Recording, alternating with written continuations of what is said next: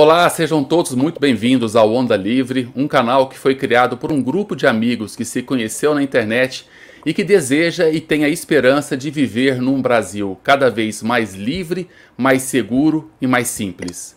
Hoje nós conversaremos sobre as manifestações que ocorreram pró-governo em 1 de maio e falaremos também um pouco sobre a questão da CPI da Covid, a, os seus desenrolar e o que nós podemos então esperar dela.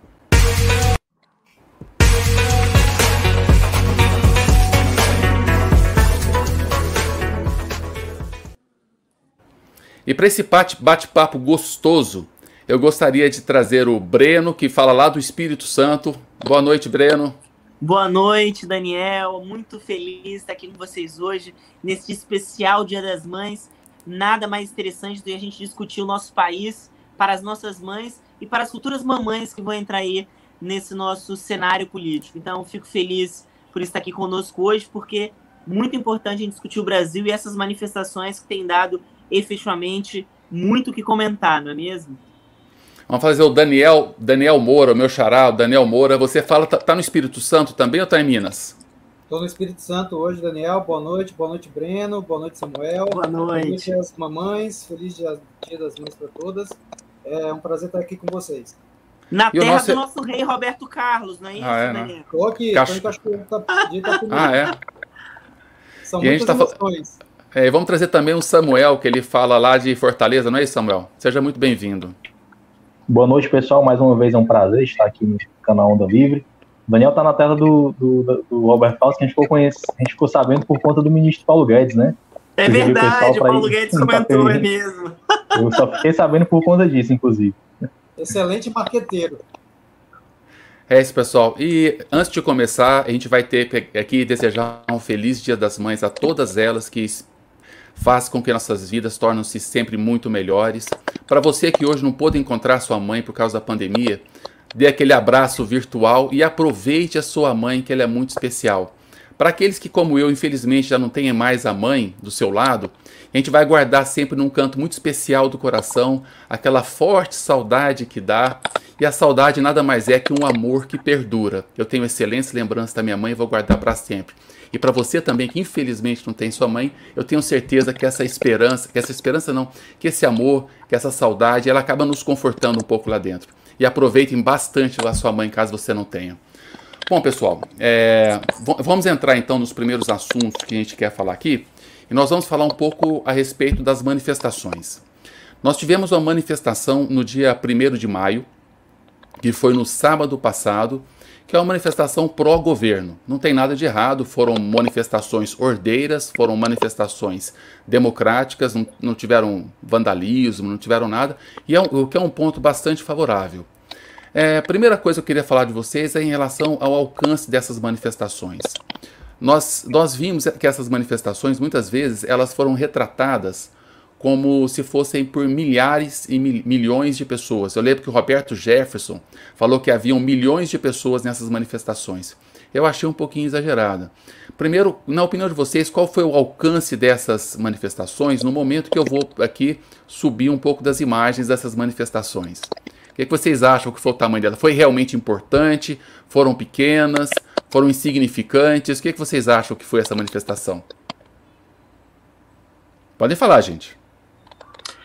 Olha, é natural que nesse momento que a gente vive hoje, nós temos uma mudança de cultura muito significativa, né?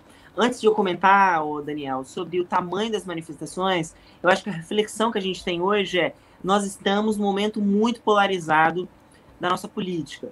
Tanto para aqueles que apoiam o presidente, tanto para aqueles que discordam do presidente. Se nós voltássemos, por exemplo, há 10 anos atrás, 2010, 2011, nós vimos uma dificuldade muito grande de mobilizar. Tanto que nas jornadas de junho de 2013, cuja pauta ainda era muito vaga, ninguém sabia muito bem porque estava indo às ruas, mas nós vimos ali a primeira grande manifestação moderna, que nós podemos dizer assim, do século XXI no Brasil. Então, em 2013, nós tínhamos a direita, a esquerda, aqueles que não sabiam muito bem. Eu, ainda muito jovem, né, estava ali no meu ensino médio, ainda indo para as ruas pós 2013, que foi aquele primeiro mote da manifestação de organização, nós vimos aí sim uma consolidação de pensamentos de centro à direita e uma consolidação de centro mais à esquerda. Então, acho que o primeiro comentário que a gente pode fazer é em relação da maturidade política, para o bem e para o mal, podemos entender nesse sentido, que nós temos hoje. Então, ao mesmo tempo que nós tínhamos antes apenas petistas, o MST muito organizado em ir para as ruas, defender greve geral e etc., hoje nós temos uma direita que podemos comparar mutatis mutantes da mesma maneira, indo às ruas também para defender as suas bandeiras nesse sentido agora, muito distante das políticas públicas e muito mais próxima de uma personificação política, que hoje se enquadra o Bolsonaro. Então, meu comentário, eu acho que antes de comentar o tamanho, se foi grande ou se foi pequena, é uma mudança cultural que a gente vive hoje. Se antes nós tínhamos há 10 anos apenas manifestações mais à esquerda ligadas a movimentos, principalmente voltados ao Lula, ao PT, nós temos hoje o outro lado da mesma moeda, que é uma manifestação muito desprovida de pautas políticas relacionadas a mudanças de conjuntura, de reformas, mas muito mais vinculadas a um personalismo político, que se enquadra hoje o Bolsonaro. Então, eu acho que a primeira característica que a gente vê é que nós temos dois líderes que conseguem aglutinar perante a sua própria imagem pessoas que estão muito mais preocupadas em defender esse líder do que essencialmente alguma pauta para o Brasil. É, pegando esse gancho do que o Breno falou da, pers da personalização ou da personificação é, que a gente vê aparecer nessas nessas manifestações, e, e se a gente for falar apenas das manifestações de apoio ao presidente Bolsonaro, que ocorrem desde que ele tomou posse, praticamente até hoje, até essa última do dia 1 de maio, é, é, curioso a gente notar que as pautas é, são um pouco distintas. O Breno chamou atenção que há realmente uma, um, um amadurecimento da população em relação ao despertar para o civismo, para a preocupação política, mas ao mesmo tempo que há esse despertamento, é, nós enxergamos que é, a personificação atrapalha muito as bandeiras dessas manifestações. É, nós não vemos manifestações em torno de pautas, nós vemos, como o Breno falou, manifestações em torno de pessoas. Na verdade, é, se a gente for é, observar bem as manifestações que ocorreram quando a esquerda estava no poder, você tinha um, um, um viés, sim, de personificação, principalmente no final do governo Dilma, é, mas a, antes disso, o, o, as pautas eram mais temáticas. E hoje a gente percebe que as pautas são temáticas, mas em torno de uma personificação muito forte.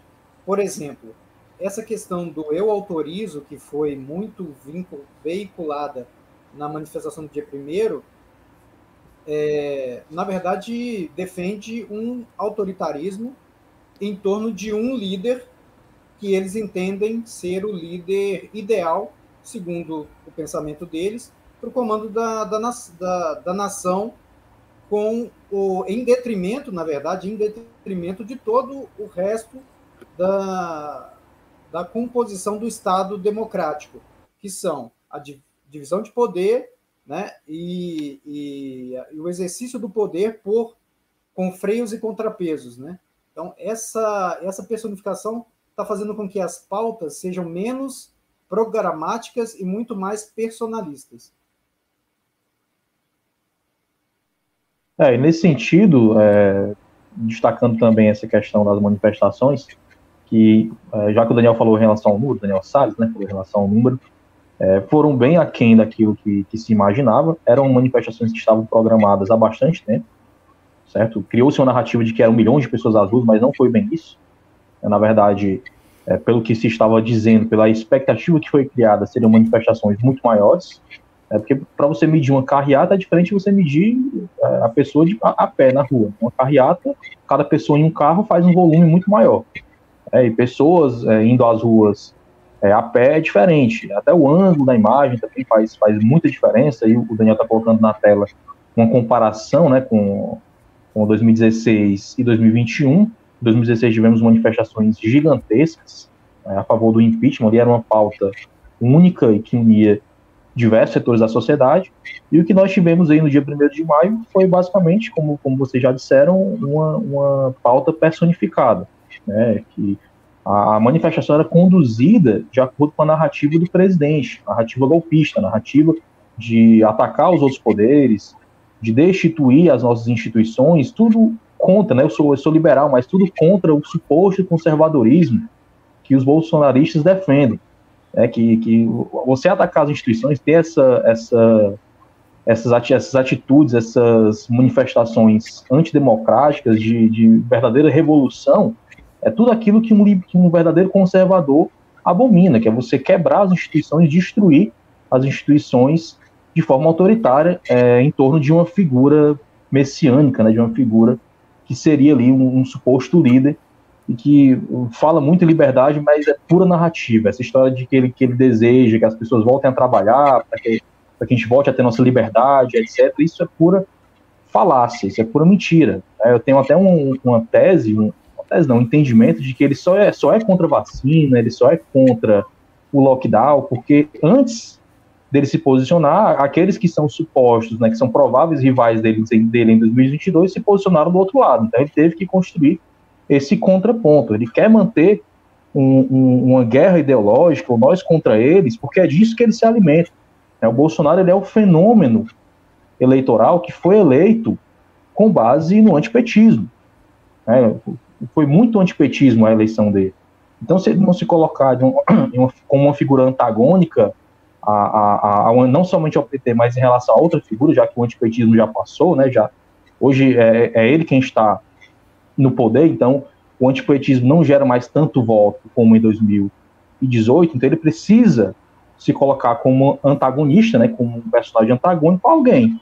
E ele buscou aqueles que, que se colocavam ali é, como supostos rivais em 2022. E, e por conta dessa narrativa é, é, que foi criada em cima disso que, é, que foram é, é, pautadas essas manifestações, essas manifestações contra o STF, manifestações contra os governadores.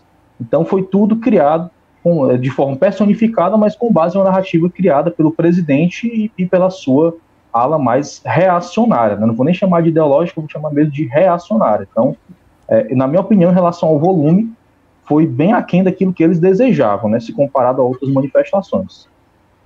Não, e você consegue ver agora na, na tela que eu deixei, são três manifestações. A da, da direita, é, de 13 de março de 2016, que foram a maior de todas, é, que foi feita pró-impeachment.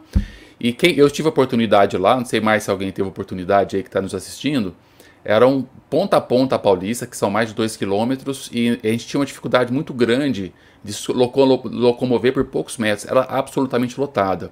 No meio, Teve uma manifestação que foi cinco dias depois da, dessa manifestação, acho que foi na sexta-feira, que, que, o petismo fazia, fazia nas quintas e nas sextas, e você vê que tinha cerca de 95 mil pessoas que foram contadas. Em comparação com essa, essa, essa do meio do PT era a favor do governo. Se você for comparar com essa agora do Bolsonaro, que é a favor do governo, não foi contada também, mas olhando assim, a gente começa a aprender essas coisas, deve ter o quê? Umas 5 mil pessoas. E não adianta falar que foi que foi no começo, não, isso aí não foi no começo. Você olhar a sombra, a sombra lá por, por, volta, de, por volta de 11 horas ou 1 hora da tarde, que a sombra tá, tá bem pequena, o sol tá bem a pino aí. Então, assim, a, a questão de números foi muito menor do que, do que eles propagam, do que eles gostariam. Pode ser também que a, a, a pandemia possa reduzir um pouquinho o número, mas o que seria um pouco contraditório, porque o que eles querem mesmo é que todo mundo vá para a rua. Exatamente. Por falar nisso, é, quais, são, quais são as pautas que eles tentaram fazer lá nessa, nessa atual nessa atual manifestação foi a abertura do comércio contra o STF, contra o voto impresso e o tal do autorizo que a gente vai ver daqui um pouco. Na, Só para lembrar. A favor do voto impresso, não, Daniel? Eles é a favor do, do voto impresso. impresso. É, a favor do voto impresso. E assim, então, todas as medidas que são ou contra governo e prefeito, contra o STF, contra a possível, possível, possível, possível fraude e autorizar um negócio que nós vamos ver na frente. Eu só queria é, perguntar para vocês é o seguinte: de todas essas pautas que nós temos aí, nós temos uma coisa em comum. Nenhuma delas trata de políticas públicas. O bolsonarismo é, ele, ele não tem por hábito construir alguma coisa em prol de algo, por exemplo, em prol do Brasil. O que vem, o que vem muito, muito contrário ao que eles dizem quando eles vão nas manifestações e se dizem patriotas. Ora, eles não são patriotas, eles são bolsonaristas. Eles são pró-Bolsonaro, não é pró-Brasil. Qual foram, por exemplo, uma pauta sequer que, que, que valorizam a política pública? Reforma administrativa, reforma tributária, privatizações, melhoria do SUS, melhoria da vacinação, que nós precisamos sair disso, qualquer tipo de política econômica, que nada é tratado.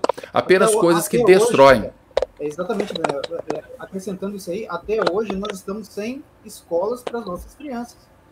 E a gente não vê esse, essas pessoas é, num movimento forte é, para viabilizar a volta às aulas. Entendeu? E é um negócio assim, deveria ser uma, uma preocupação de primeira hora para a nossa sociedade. Nós estamos há mais de um ano com crianças sem poder ir à escola. E até hoje nós não temos um protocolo ou uma orientação do MEC em relação a uma tentativa de criar um protocolo para que as, as, nossas crianças possam voltar, possam voltar às aulas. Então, eu não sei o que vocês pensam é. a respeito disso, mas completando essa questão do Daniel, é, é, é muito isso. Você não vê pautas em torno de soluções para o Brasil. O Marcelo, Olha, o Marcelo Oliveira.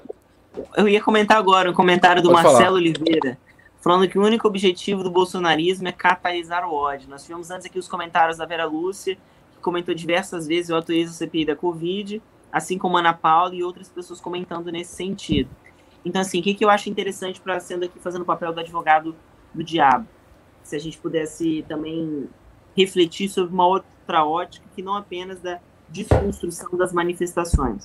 Se a gente parar para pensar também, um presidente mobilizar pequena ou uma grande quantidade de pessoas a seu favor é o sinal que ele tem uma base de apoio. A gente não pode negar isso. A base de sustentação do governo, isso fica muito claro na estratégia que ele adota, como de diversos outros líderes do mesmo perfil, mais à direita, mais vocacionado ao populismo, tem tido no mundo, né? Nós tivemos isso na Hungria, por exemplo, lá com o presidente da Hungria. Nós tivemos também isso na Bielorrússia, se você perceber como o presidente tem lidado com as críticas, as manifestações contrárias. Então nós tivemos diversos líderes desse perfil mais à direita trabalhando não para um contexto de toda a população, mas para garantir ali uns 30%, vamos dividir em um terço da população, que seja efetivamente favorável e que ele discursa, para aquela comunidade, para aquele público. O outro terço que trabalha essencialmente numa oposição, portanto mais esclarecido e contrário às políticas daquele governo, e aquele terço que a gente poderia chamar que é o que elege, que é o que eu costumo dizer assim, é minha mãe. Está em casa, professora, dando aula, trabalhando, e que no dia da eleição vai lá e decide mais ou menos em quem vai votar. Então acho que além da gente também perceber que essencialmente as manifestações elas foram aquém do esperado, pelos organizadores. E muito, mas muito aquém das manifestações do impeachment ou das jornadas de junho de 2013, por exemplo, tem um outro lado que a gente também precisa refletir.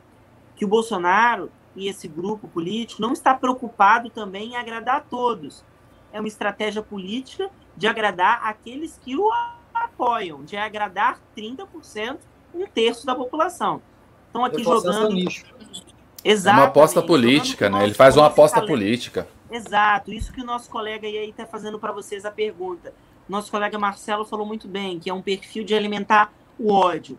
Vocês não acreditam que essas manifestações, mesmo a quem, mas ainda numa pandemia, mobilizando um quantitativo relevante de pessoas pelo período que nós vivemos, não tem sido eficiente em alimentar o ódio naqueles 30% que são e que mantêm a aprovação do governo?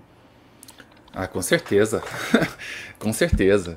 É, eu, só assim, espero, outra... eu só espero que eu só espero que ele não fique é, 30 anos no poder como o cara lá da Bielorrússia ou 12 anos como o da Hungria, né? Eu acho que o objetivo dele é esse.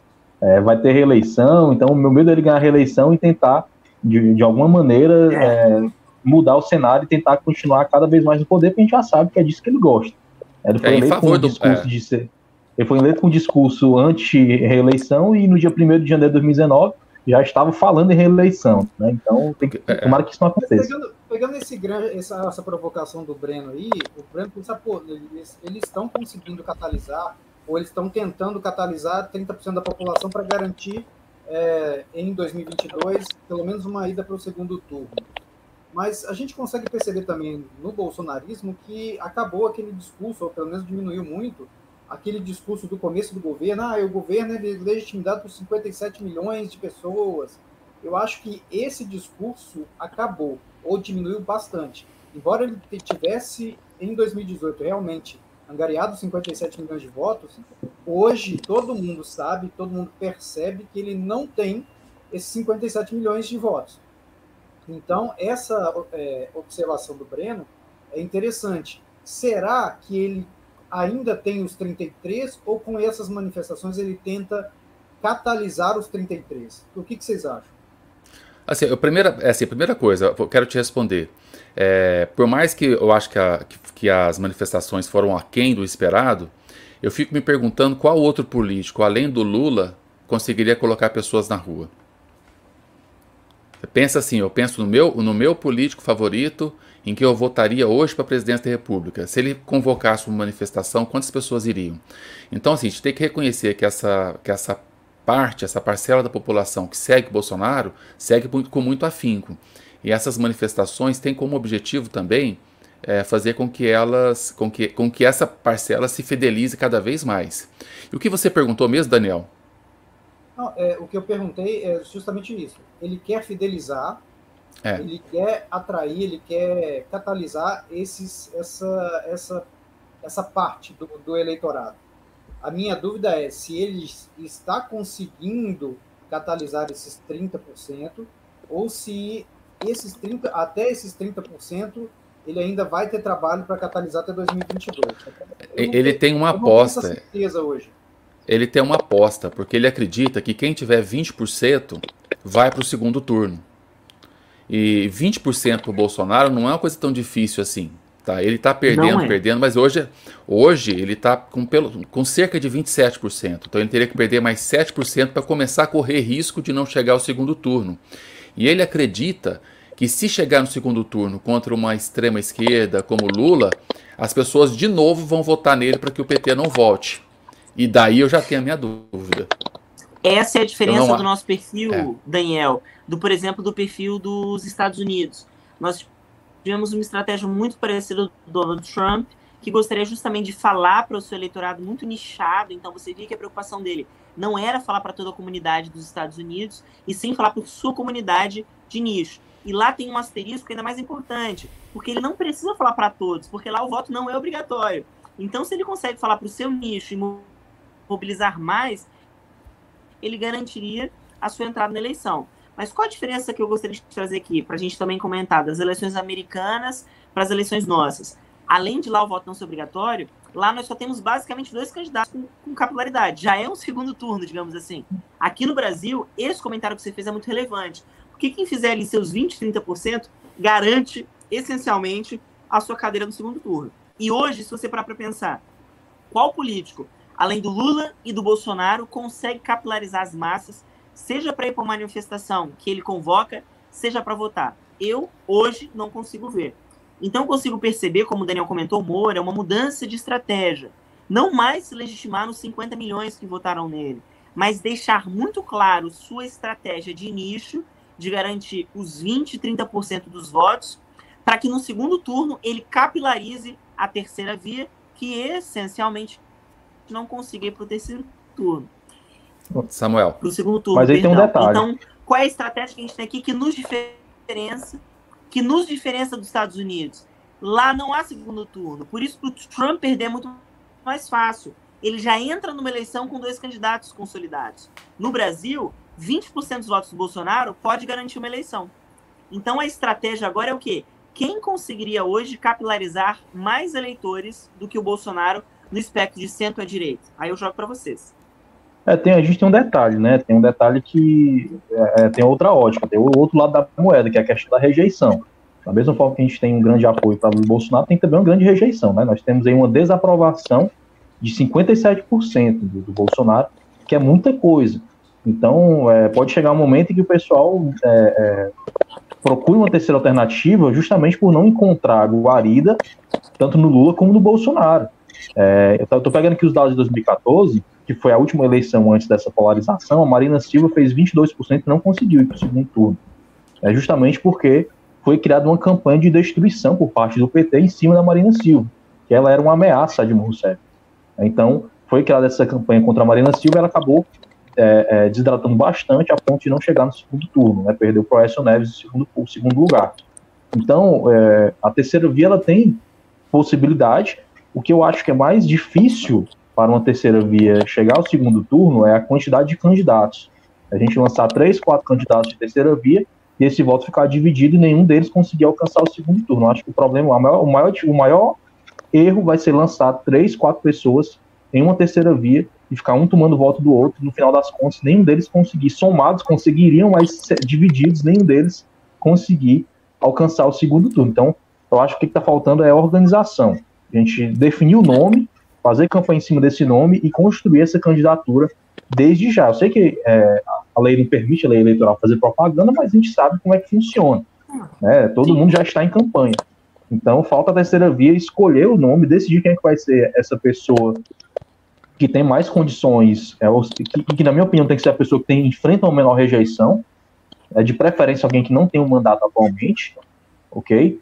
E essa pessoa é, é, ser colocada já como o candidato da terceira via para a gente conseguir construir a imagem dessa pessoa para chegar como uma alternativa aos extremos, que a gente já experimentou o extremo do PT, estamos experimentando o extremo do Bolsonaro na pior hora possível. Eu acho que não existia um momento pior para o Bolsonaro ser presidente do que uma pandemia, que é um cara que é completamente é, negacionista em relação aos problemas, né?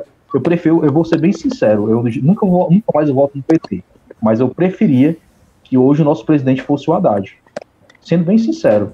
É, para a gestão da pandemia, pandemia é melhor. Para a pandemia, isso é melhor. É, não, é aí nós temos alguma, algumas. O cara pode ter. Eu, um... eu, eu, concordo com você, Samuel. Eu acho assim que a nossa dificuldade hoje na terceira via é o nome ir para o segundo turno. Eu penso o seguinte: quem for para o segundo turno nessa terceira, dessa terceira via, seja com o PT, seja com o Bolsonaro, vence. Ganha. A ganha. dificuldade é ganha. ir para o segundo turno como a Marina. Porque tanto o PT quanto o Bolsonaro preferem enfrentar entre si. O desafio é ir para o segundo turno, você entende? Então é nesse sentido que eu fiz a minha pergunta dos 20%. O Lula está garantindo o seu e o Bolsonaro dele. Agora, hoje, a gente não consegue uma terceira via com esses 20%, 30%, porque não há apenas um único nome que está aglutinando. O nosso desafio não é vencer a eleição, é ir para o segundo turno. Indo para o segundo turno, eu concordo com você. A gente leva, entendeu? Tá, só vou fazer uma provocação da, da Ana Paula aqui. Ela fala se, se o Moro quisesse, botava gente na rua sim. Assim, é, tem aquela controvérsia se o Moro vai ou não vai sair candidato. Eu acho que seria um acréscimo muito bom pra gente. Eu gostaria sim. Eu pergunto para vocês, pessoalmente, se o Moro falasse vamos pra rua no próximo domingo, vocês iriam? Eu não iria por eu... conta da pandemia. Não, sim. Não, ok. Se tivesse é, pandemia, é, eu iria. É, é, Olha uma, só, uma, é uma questão hipotética falou a mesma coisa, que as manifestações do Bolsonaro foram menores por causa da pandemia. A Roberto já falou que foram sentido, milhões. O, Bolson, o Bolsonaro, é. ele não acredita no vírus. Ele vai pra rua de qualquer jeito. É, é assim, mas Bolsonaro hoje. É. O Bolsonaro mas esquece. hoje, ainda hoje, estava na rua. Ele estava na rua sem máscara na aglomeração. falando que não deveria ter sessão da CPI em razão da pandemia. Pois é. Cara de pau, é né? É muito cinismo, né? O caso ele não foi depois porque tá com suspeita de Covid. Não sei que medo é esse que ele tem, né? O fato é o seguinte, é, se, esquece assim, uma situação só hipotética, sem, sem pandemia, em termos de tempos de normalidade. Se o Moro convocasse, eu iria para a rua sim. Eu iria se o Amoedo convocasse, eu iria para a rua também. Se o Dória convocasse contra o, o, o, Até o Dória, Bolsonaro, eu, eu, iria também. Olha, sinceramente, eu queria construir uma só terceira via, Bolsonaro e Ciro. Gente, eu não, Bolsonaro não voto, sim. Não tem nada pior que o bolsonarismo, sabe? Você pode botar o petismo lá pau muito, a pau. Eu tenho muito temor. E aí eu gostaria de fazer uma provocação nossa também, porque assim, você tem uma esquerda relacionada ao trabalhismo, como a esquerda petista, a Glaze Hoffman, essa galera toda aí, você consegue desconstruir muito bem, porque eles abertamente têm uma ideologia trabalhista, socialista, intervencionista. Uma preocupação que eu tenho, como é agora nós temos o Joe Biden nos Estados Unidos e também o Ciro, que é essa representação, é a volta de uma esquerda nacional desenvolvimentista. E para mim é um dos piores cenários que nós temos também. Porque você traz o pior que nós tivemos do regime militar, da ditadura, que era uma intervenção estatal muito forte na economia, criação de estatal, aumento de inflação. Então você traz o pior que a direita no nosso país já teve, que é o nacional desenvolvimentismo, com o pior que a nossa esquerda já teve, que é uma esquerda sectarista, é uma esquerda ideológica. Então, para mim, a, fisiológica, exato. Então, para mim, mas, Breno, mas não, não faz Breno. sentido você deixar de voltar. Peraí, não faz, não faz é. sentido você deixar de voltar no, no Ciro Gomes por conta disso tu está descrevendo Bolsonaro, é nacional. Eu, é isso que eu tô achando. Eu acho que os é. dois são é, Eu, não votaria em nenhum dos dois. Na economia, é. são a face da mesma moeda. O Ciro eu acho que é igual. Para mim, o Bolsonaro ele acredita tanto no nacional desenvolvimentismo da ditadura, quanto o Ciro Gomes acredita. Eu acho também. A diferença é que o Ciro, o Ciro, o Ciro é alfabetizado. Só isso. prejuízos iguais. Com a preocupação de que hoje ainda o, o Bolsonaro, por ter uma veia Pode falar, Breno. Então, aí eu gostaria de jogar Aquele... para vocês uma preocupação, para ver se vocês pensam como eu. Eu acho que os dois têm o mesmo perfil desenvolvimentista, estatista, só que eu acho que o Bolsonaro tem uma visão. Eu que sou liberal, eu acho que o Bolsonaro tem uma preocupação muito difícil em relação à moral, sabe? Uma coisa moralista, que eu acho que ele acaba colocando essa, essa característica ideológica moral até acima. E o Ciro, com essa perspectiva econômica, mais ainda. Então, assim, eu acho os dois difíceis demais de votar, eu não consigo perceber. É, eu, eu sou do Ceará. Então, né? entendendo eu, os dois eu como conheço, candidatos, eu, conheço... eu acho que eu iria, como Vitória uma ilha, tomar um bom gin e pegar uma praia. Pronto, eu, eu sou no Ceará, então eu não escapo, né? Então não tem jeito. Mas é, o, o, o, Ciro, ele tem, um, tem uma questão. Eu acho que o Ciro ele não seria, é, em relação à economia, ele não faria tanta loucura. Acho que cortou a gente tem essa... ligação aí, Samuel. Então, vocês estão ouvindo? Estamos. Tô, tô, ok. Pronto, o Ciro, é, falando um pouco da experiência aqui no Ceará, ele não teria, ele não faria tudo que ele, que ele promete como presidente. Aqui no Ceará a gente tem um estado que tem, tem um governador, que é o Camilo Santana, que é... Tá cortando, tá é, cortando. Eu acho que tá cortando não, tá, só tá, pra ti, viu, Breno? Eu acho, eu, eu acho, também, Breno. Tá bem para mim aqui. Sim. pronto. O Ciro aqui no Ceará, ele tem, é, ele não é o governador, o governador é o Camilo Santana, mas o Camilo Santana, ele é o, o candidato do Ciro Gomes. Então, é a mesma ideologia, apesar dele ser do PT. É, inclusive é algo que, vai, que tem que ser enfrentado por eles aí para o próximo ano. É, mas é, ele, é um, ele adotou uma política fiscal bastante, é, no, no, que se pode dizer, um, conservadora em relação a gasto. Nós temos o Estado que não tem uma saúde fiscal tão ruim. É, ele, por exemplo, para a Cefaz, que ele está fazendo desde 2008, não tem concurso público.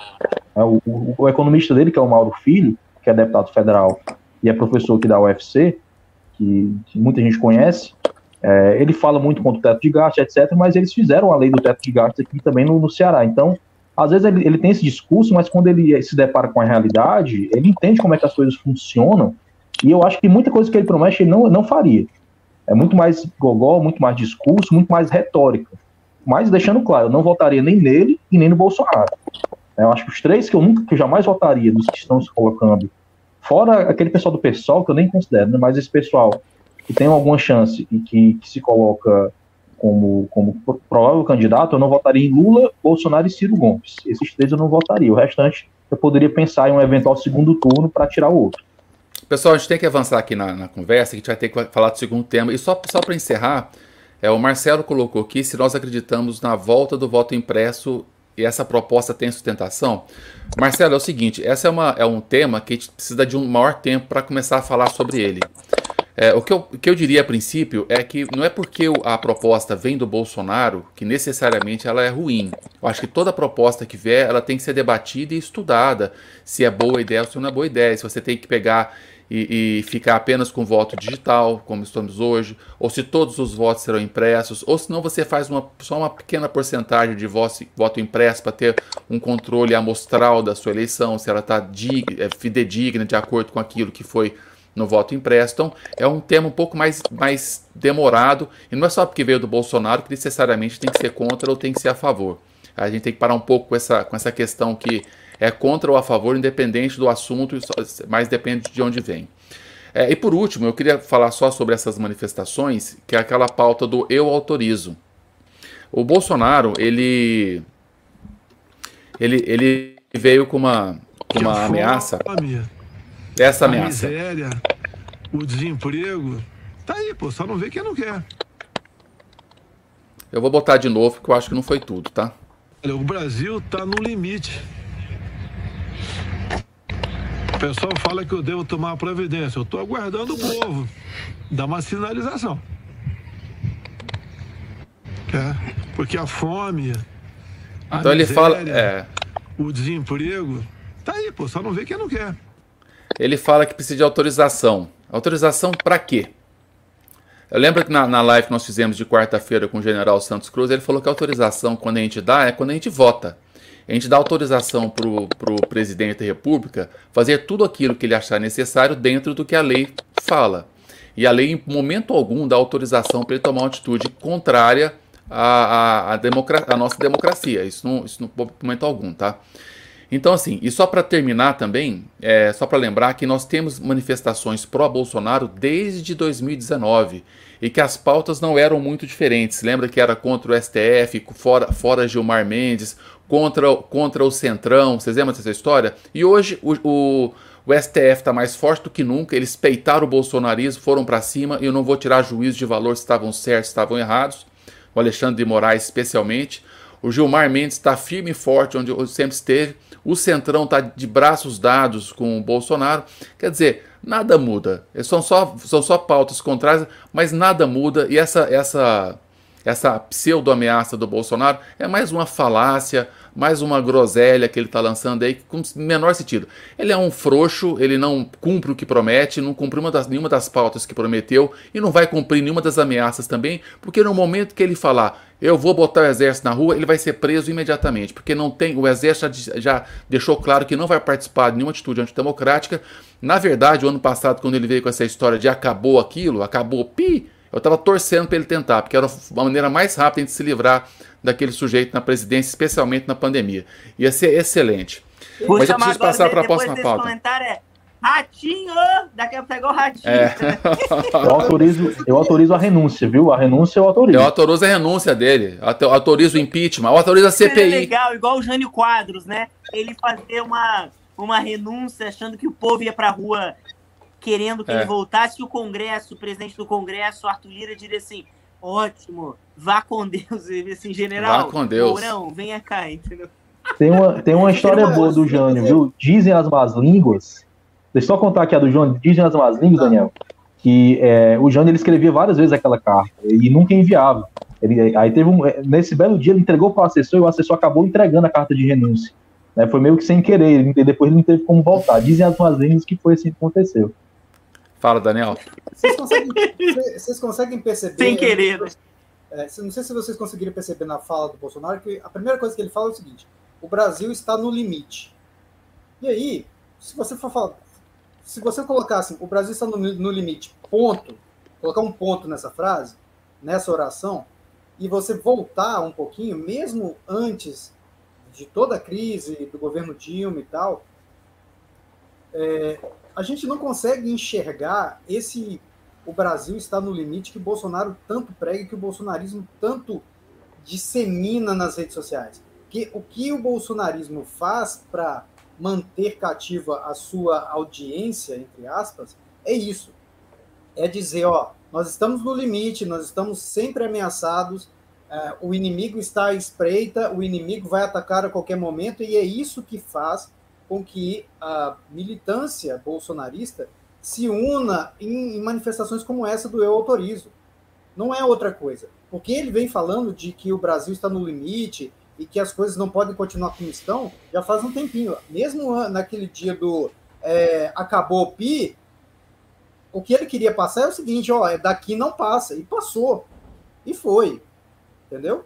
Então, assim, essa retórica, o Brasil, o Brasil está no limite, eu estou aguardando o povo, como se ele dependesse de alguma autorização popular para tomar algum tipo de providência que esteja fora da Constituição, fosse algo que ele tivesse coragem de fazer. E é como o Daniel falou, ele não tem coragem de fazer, ele não vai fazer, e isso só serve única e exclusivamente para inflamar militância. Agora, nós precisamos sim combater isso com fatos, com dados e com a Constituição ele não tem como passar por cima do pacto federativo que está garantido e inscrito na Constituição Federal. Entendeu? O julgamento do STF, que ele tanto usa como desculpa de que ele foi que ele foi impedido de agir, na verdade o julgamento do STF só disse o seguinte: Bolsonaro ou governo federal, você pode agir junto com os estados e os municípios em torno de um projeto comum para combater a pandemia. Você não pode agir sozinho, ignorando o pacto federativo e os entes federativos que compõem a União, que são os estados e os municípios igualmente eleitos como você. Ponto. Foi isso que o STF definiu. Só isso. É o que o Bolsonaro não, faz, é, aquela, é igual aquela criança, né? Ele risca a linha e diz, ó, se passar dessa linha aqui, eu muita é. porrada. A pessoa passa, ele risca outra linha, ó. Se passar dessa aqui agora, eu bato. Vai ser sempre assim. Não, ele falou, ele falou que escreveu um decreto, o decreto já está pronto na mesa para lançar, que é a interpretação dele do artigo 5 da Constituição. Só, algum, só uma observação. Primeiro, quem, quem interpreta a Constituição não é, o, não é o presidente da República, é o STF. Então é mais uma instituição que ele tenta, tenta acabar. E segundo, abriu o, um editor de texto, escreveu qualquer porcariazinha lá, qualquer galinha faz. Eu quero ver ele ter coragem para fazer. E não vai ter coragem. Porque, assim, em momento algum, ele, ele, ele, pensou seriamente em fazer isso. É só bravataria, porque tem gente que se alimenta disso, e o secto dele se alimenta disso. Mas eu queria passar para o segundo tema agora, se vocês não se importarem. Eu também é acredito é... que não há um, um trabalho essencialmente, e essa aqui é uma visão minha, gostaria até de ouvir os colegas. Eu não acho que de verdade há um, um ímpeto golpista de querer intervir, de querer fechar o Congresso, o STF. Eu acho que na essência não existe isso. Eu acho que o que há, e essa é minha fala, quando eu comparei com os outros presidentes, né? O colega que comentou também do Erdogan na Turquia é muito semelhante. Só que lá há uma outra diferença, porque lá ele conseguiu fazer isso. Eu acho que aqui é muito mais uma narrativa para alimentar os 20%, 30%. Sabe, mais do que essencialmente fechar o STF. Mas nós vimos lá que quando ele indicou o Nunes Marques, ele, o Nunes Marques, sim, entendeu muito bem com Alexandre de Moraes, com Gilmar Mendes, e tem votado muito semelhante. Quando nós vimos as críticas, que antes de serem críticas do STF, eram críticas ao Congresso, mas quando foi para eleger o Arthur Lira, as emendas nunca foram tão altas quando foi para eleger o Arthur Lira. As discussões agora do orçamento ficaram travadas justamente porque ele não queria abrir mão de dar o dinheiro das emendas do congressista, mais do que o Temer, que foi um dos presidentes chamados de presidentes congressuais. Então, assim, eu acho que essencialmente não há um ímpeto dele colocar o Congresso para fechar, colocar o STF como inimigo, colocar as suas armadas na rua é muito mais, como trouxe o nosso amigo Daniel Salles, uma bravata para alimentar o ego dos 20, 30% que são ali, digamos assim, para usar o mínimo, ideológicos, do que essencialmente uma política bolsonarista. Né? Não, Exato, patriota. é muito mais para, como diz outro, para dar ração para os cachorros do que essencialmente para agir. Você está entendendo? É nisso que eu falei lá no início. A estratégia dele é manter os 20, 30% redeados e ir trabalhando com os 30% que é o centrão. Não sei se vocês têm esse mesmo sentimento. Eu não. O fato dele não conseguir dar um golpe não quer dizer que ele não queira. Porque eu conheço o Bolsonaro historicamente. Ah, com certeza. ele, ele fica testando. É. Fica testando. Ele fica testando. Ele, ele, ele, eu concordo com o Samuel. Eu, assim, sinceramente, assim, se a pessoa pegar todo o histórico do Bolsonaro, todas as suas falas, todos os seus projetos, são todos golpistas, intervencionistas, fechar Congresso, botar, fechar STF. Essa semana, o. Semana passada, né? Passada, o Eduardo Bananinha, esqueci o nome dele, Eduardo Bolsonaro, ele, ele retuitou que o.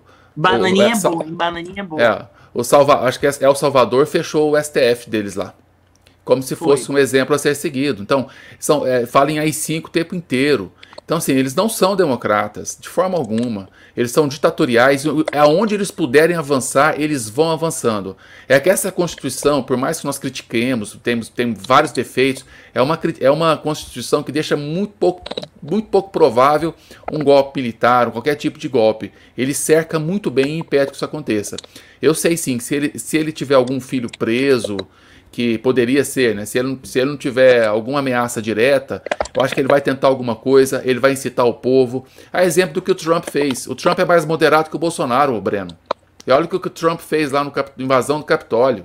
incitou a invasão do Capitólio. E depois falou, não é comigo. Você acha que o Bolsonaro não vai incitar a mesma coisa e falar que não é com ele? Mas é com certeza. E ele vai perder essa eleição. Nós já sabemos disso.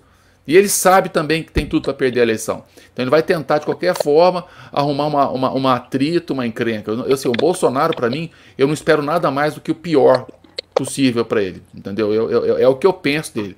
Você lembra? E ele, ele, ele tá pouco se lixando também se vai ter vítima, o que, que vai acontecer. Ele não liga para o país, o problema é ele. Ele acha que as pessoas devem ser patriota, mas a pátria é ele. Então, assim, é. Bolsonaro, é Bolsonaro para mim, eu sempre espero o pior dele, assim como eu espero o pior do Lula. Só que o Lula é um pouco mais refinado. O Bolsonaro é tosco. É um Lula tosco, completamente tosco. Mas eu preciso passar para a próxima pauta, tá? Sobre a CPI. Bom, nós começamos agora a CPI da nós começamos a CPI agora da Covid, ok? Esse é o presidente, o Aziz, tem do lado direito o, o Randolfo Rodrigues, do lado esquerdo o Renan Calheiros, que é o relator. Bom, nós já tivemos aqui a, a, a fala, já, a interrogatório do Mandetta, já tivemos do Tais, já tivemos do Queiroga e já tivemos também a fuga espetacular do, do Pazuello, né, que ele fugiu. Bom, vai é, ter que apresentar o teste do Covid agora, aí vai ser é, problemático. Eu acho que eles não vão avançar nisso, não. É, eu acho que eles não vão avançar nisso, não. Mas assim, a primeira pergunta para vocês: o que vocês esperam dessa Covid? Vocês acham que ela, que ela vai terminar em pizza? Ela vai desgastar o Bolsonaro ou vai ensejar o impeachment? Rapidamente. É, eu, eu, eu, particularmente, eu, eu, tenho um pé atrás com, com relação à CPI depois que aconteceu no mensalão né, que, que, basicamente encontraram um bode expiatório. Eu estou vendo que o bode expiatório vai ser o Pazuello. Né? As últimas movimentações do Pazuello já foram nesse sentido, de, não só em relação a ter fugido da, da, da, da ultiva, né, da, do testemunho, que ele ainda é testemunho, ele ainda não é investigado, mas não só em relação a isso, ele já está procurando advogado, né, já, ele rejeitou um cargo no governo, ele, ele foi oferecido a ele um cargo lá na Secretaria de Governo, ele, ele rejeitou, então ele já está tentando se distanciar porque ele está vendo que vai sobrar para ele. É, já foram lá três ministros da saúde, né? Os dois anteriores e o atual, ficou faltando apenas ele. E tá meio que cada um jogando para cima do outro, tá sobrando pro Pazuello. Vai cair, a bomba vai cair na mão dele. E eu acho que só não caiu ainda, eu, eu porque o Bolsonaro tem, tem medo da reação do, do, das Forças Armadas. Eu acho que ainda eu não acho... caiu de vez por conta disso. Eu Mas... posso abrir uma discordância? Eles fizeram o Pazuello de boi de piranha, vão jogar tudo é. nele, ao estilo do que tentaram fazer com o Zé de Sil, a meu juízo. Não que ele não eu, culpa, eu, assim, né? Pessoal, é o seguinte, essa, essa movimentação Oi, do Pazuello, essa movimentação... Não, que ele não do... tenha culpa, ele tem culpa, mas eu acho que... É. Não, lá, eu também acho, que eu tô dizendo assim, pra mim, o que eles vão tentar fazer pro Bolsonaro se livrar é jogar no Pazuello e dizer que o Bolsonaro não sabia. Uma estratégia muito clássica para mim. Não sei eu se acho colar, que vai dar uma encrenca. Eu acho que não. Eles estão tentando fazer isso. É o que eu, eu acho visto. que eu acho que as movimentações estão indicando outra coisa. Se você, se você é. pensar, o, o, assim, o Fábio, o Fábio Weingarten, Weingarten, eu tenho dificuldade para é, falar esse, esse nome, cara ele pode foi, ser o, o, X da questão. Ele, ele foi secretário, então ele, ele já lançou uma, uma indireta para o bolsonarismo, assim, não venha para cima de mim, porque eu tenho muita coisa para falar. Porque ele, é, ele era um dos bodes, possíveis bodes expiatórios. O outro bode expiatório possível é o Pazuello. Vocês pensam que o Pazuello, ele não é o José Disseu.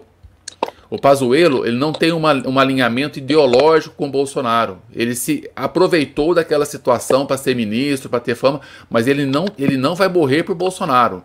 E tem Exatamente. mais, essa, essa movimentação do Pazuello, de, para mim ele está fugindo ele, do, do, da CPI, de adiar por 14 dias, é para ele depor após o Weingarten. Porque se ele depõe antes, o Weingarten o transforma num bode expiatório. É, o Weingarten então, vai na terça-feira já. É, ele dá indícios que ele não vai aceitar de forma alguma se transformar no bode expiatório.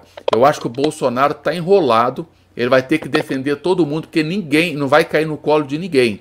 Mesmo porque ele é o pior bode expiatório possível, porque ele falou aquela frase: um manda, o outro obedece. Então, por mais que ele tenha culpa, ele, a culpa é transferida por, pelo Bolsonaro diretamente, porque ele um manda, o outro obedece. Não tem? Eu não acredito nessa é, de, de bode expiatório, não.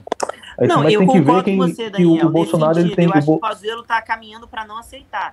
Mas eu estou olhando a ótica do governo. A única pessoa ah. que o governo poderia colocar de bode expiatório é o Pazuello. Mandetta não ia aceitar, o, o, o Tait não ia aceitar, você tá entendendo? Então, assim, a É, única poderia ser o alternativa que Weingarten. ele tem é o... Oi? Podia ser o Weingarten, podia, poderia ser os Weingarten, governadores, Daniel, o prefeito, entrevista da o Veja, STF. Mas, os, mas Na aí os entrevista da não Veja- aceitar. Mas aí na entrevista da Veja, a minha, ao meu me- o meio é, eu divido. Agora a minha conclusão é a mesma. Para mim hoje o governo ele tem tentado colocar no colo do Pazuello e por isso está tentando conversar com ele, adiar, mas lá no final isso não vai colar. A minha visão é essa. O governo tenta colocar no colo dele, mas não vai colar. É, eu acho que tem a questão do, da, da grana, né? Porque no final das contas a- o, o parlamento vai ter que votar. Então, é, o Bolsonaro vai tentar emplacar essa, essa narrativa de colocar nas costas do Pazuello, e por ele ter o centrão ali lado a lado, né? A gente sabe que o apoio do centrão ele é circunstancial. né, enquanto estiver soltando a verba, o, o centrão está ali do lado. É, eu acho que a, a chance do Bolsonaro cair é perder esse apoio do centrão, porque no final das contas, a gente- todo mundo já sabe de quem é a culpa. Não precisa tentar colar no Pazuello ou não. Entendeu? Todo mundo sabe que é culpa do Bolsonaro. Não adianta, todo mundo sabe que desde que o mandei que o Tait foi demitido, o ministro da Saúde do, Brasil é o Jair Bolsonaro, não era o Pazuello. Pois o Pazuello era apenas o, o- boneco de ventríloco do Bolsonaro. Tá. né? E é por Ele- isso- ele só ele era mandado. E é por isso, Samuel, que a, a CPI está trabalhando para investigar alguns pontos específicos do, da, da conduta do governo na, no combate à pandemia. Eu queria, eu, eu elenquei cinco pontos específicos aqui, e eu queria conversar com vocês o que, que vocês acham que o governo está enrolado. Não precisa ser termos médicos, porque é, é pandemia. Primeiro, a cloroquina. Onde, onde a cloroquina pode ser explorada pela CPI para incriminar o Bolsonaro? Ó, se eu puder falar com vocês rapidamente minha opinião, e aí passo qual é que eu tô falando muito até. Pra mim tem uma coisa que é o batom na cueca do Bolsonaro. Rejeitar Esse as aqui, ó. vacinas da Pfizer. Eu vou chegar na vacina. Eu vou, eu- é, eu vou chegar na vacina. Vamos falar da cloroquina primeiro. Pra mim essa é melhor, porque, a, porque a, a- a minha opinião aí passa. Não, eu vou, é que nós vamos chegar, nós, nós vamos chegar na vacina. Nós vamos chegar na vacina. Eu vou pegar ponto a ponto. Então, o primeiro ponto é a cloroquina. Quais foram os erros que o, que o governo cometeu em relação à cloroquina?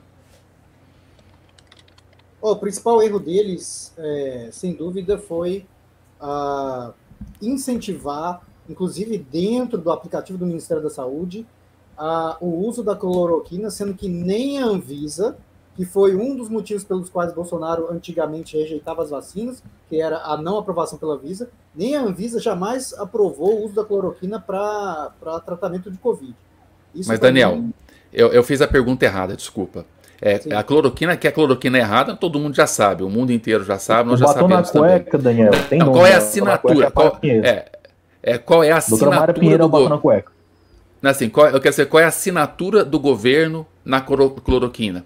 Quais são os fatos ligados à cloroquina que podem, podem evidenciar. Isso, ele, o Bolso o governo fez isso em relação à cloroquina e isso é crime.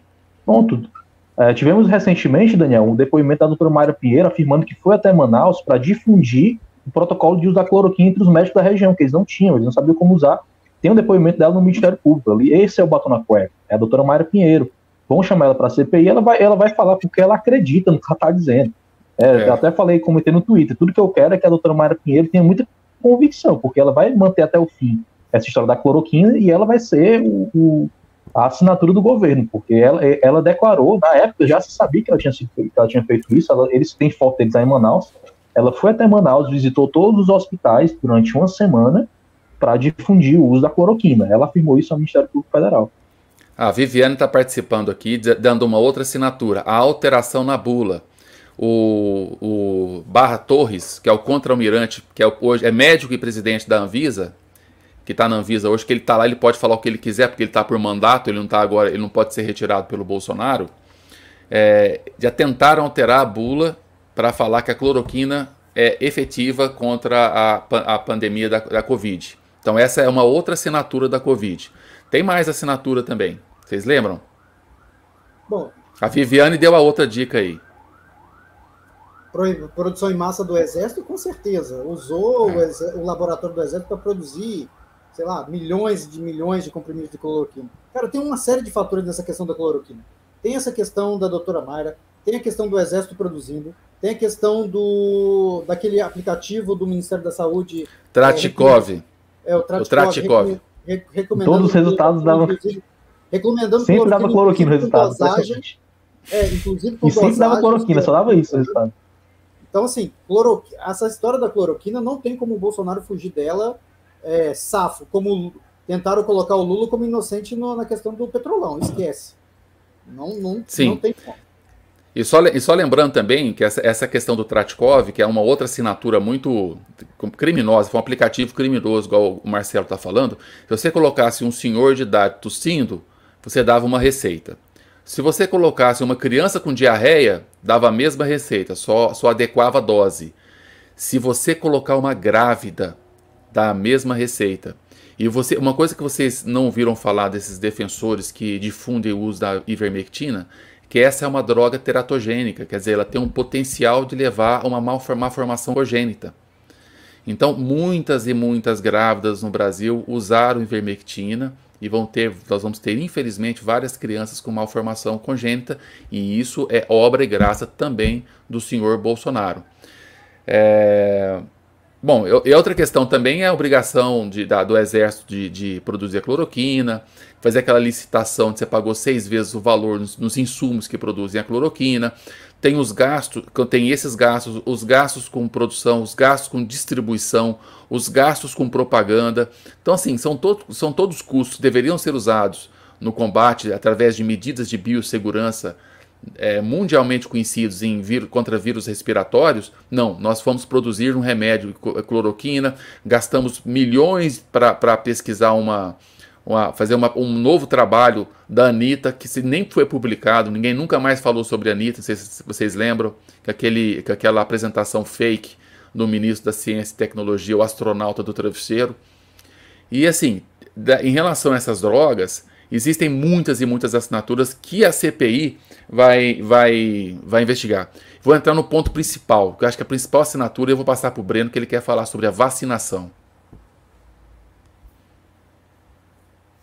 Pois é, colegas, eu acho que nós estamos aqui com muitas paixões, então a gente acaba colocando uma visão política nossa de ter, eu entendo de ser de achar tão absurdo, por exemplo, o uso da cloroquina e desses medicamentos, que a gente acaba colocando mais paixão no que é real. No entanto, até pela minha formação jurídica, eu gostaria de fazer uma provocação, porque para mim a assinatura não é a medicação da cloroquina e da ivermectina. Eu gostaria de concordar, data venha, como se diz em direito dos colegas, porque o Bolsonaro ainda tem alguns estudos, ele ainda tem alguns presidentes como Trump, ele ainda tem lá os médicos que vão dizer que defendem isso. Então ele vai ter o que a gente chama de um parecer técnico para poder subsidiar as decisões políticas que ele tomou em Vai razão um álibi. Não, mas espera aí. Não, mas, não tem, é, o, não o tem, Bolsonaro, ele não tem, Breno. mas- Breno, não Eu- tem. Ele, ele, rese- Eu, Ele indicava Breno, não tem. pode. Para mim, o que a É. gente tem, aí eu vou É. dar minha opinião aqui hoje. O que a gente tem para mim que a CPI pode explorar e que para mim é muito claro uma mudança de posicionamento é a não compra de vacinas, especialmente da Pfizer naquele início, que ele colocou a culpa lá do Brasil, de negócio de, de não de a empresa não se responsabilizar pelos danos. E agora ele comprar vacina. Para mim isso sim é o flagrantemente uma mudança de postura e que não tem como ele sair. Porque ele ainda pode querer usar, e aí politicamente a questão da, do medicamento, agora nesse caso das vacinas, para mim hoje ele não tem. Porque ele tinha uma posição clara que ele falou para não tomar vacina, ele, como presidente, falou que não tomaria, ele não fez a compra no mo- momento específico, foi aprovado pelo Congresso o orçamento de guerra que ele não utilizou para comprar a vacina. No caso da Pfizer, ele se negou a comprar e coisa de quatro meses depois ele fez a compra. Então, para mim, nesse caso das vacinas, para mim é muito mais grave do que do medicamento. Porque Não, muito mais de grave, sem porque dúvida. para mim tem uma mudança de posicionamento que ela é, não tem compatibilidade do que ele vai justificar. Como você tem um orçamento aprovado e tem uma fala, rejeita a compra de vacina, você tem um aumento de uma segunda onda que matou muito mais, e aí você compra vacina. Qual é a justificativa? Claramente, a única justificativa que a gente tem é posicionamento político, para não agir e agora para agir. Se você olha, tem uma entrevista que o ministro Paulo Guedes deu, inclusive que eu vi há pouco, lá para o Primo Rico, até onde ele fala que a única saída é a vacina. Você vê que a- o Ministério da Economia começou a entrar nessa onda, a única saída é a vacina e tal, tal, tal. Você vê essa mudança. Então, para mim, aonde que o Bolsonaro pode cair é nessa questão das vacinas, porque você vê em três meses atrás um comportamento completamente diferente de hoje e um rejeitamento de compra de vacina, o orçamento aprovado para tal, e que agora a gente vê a gente atrasando. Então, eu gostaria de discordar e concordar. Para mim, a questão dos medicamentos é complexa, eu discordo, mas ele ainda teria um substrato para justificar. para mim a vacina é mais grave e o comportamento dele, para mim, é injustificável na questão da compra das vacinas. E aí sim, para mim, se a CPI souber explorar, aí ele, ele cai muito mais facilmente. Eu acho que em relação à cloroquina, não tem como justificar, não, viu? É, não. O, não cabe ao presidente da, da República é, coagir o ministro da Saúde a mudar a bula de um remédio. Isso ó, não, não existe nenhum estudo científico que justifique o presidente da República fazer isso, porque não é da competência dele. Ele não é, ele não é médico e ele não é. E mesmo se ele fosse médico, não faz parte é, da liturgia do cargo de presidente. Então não cabe a ele que, é exigir a mudança da bula de remédio.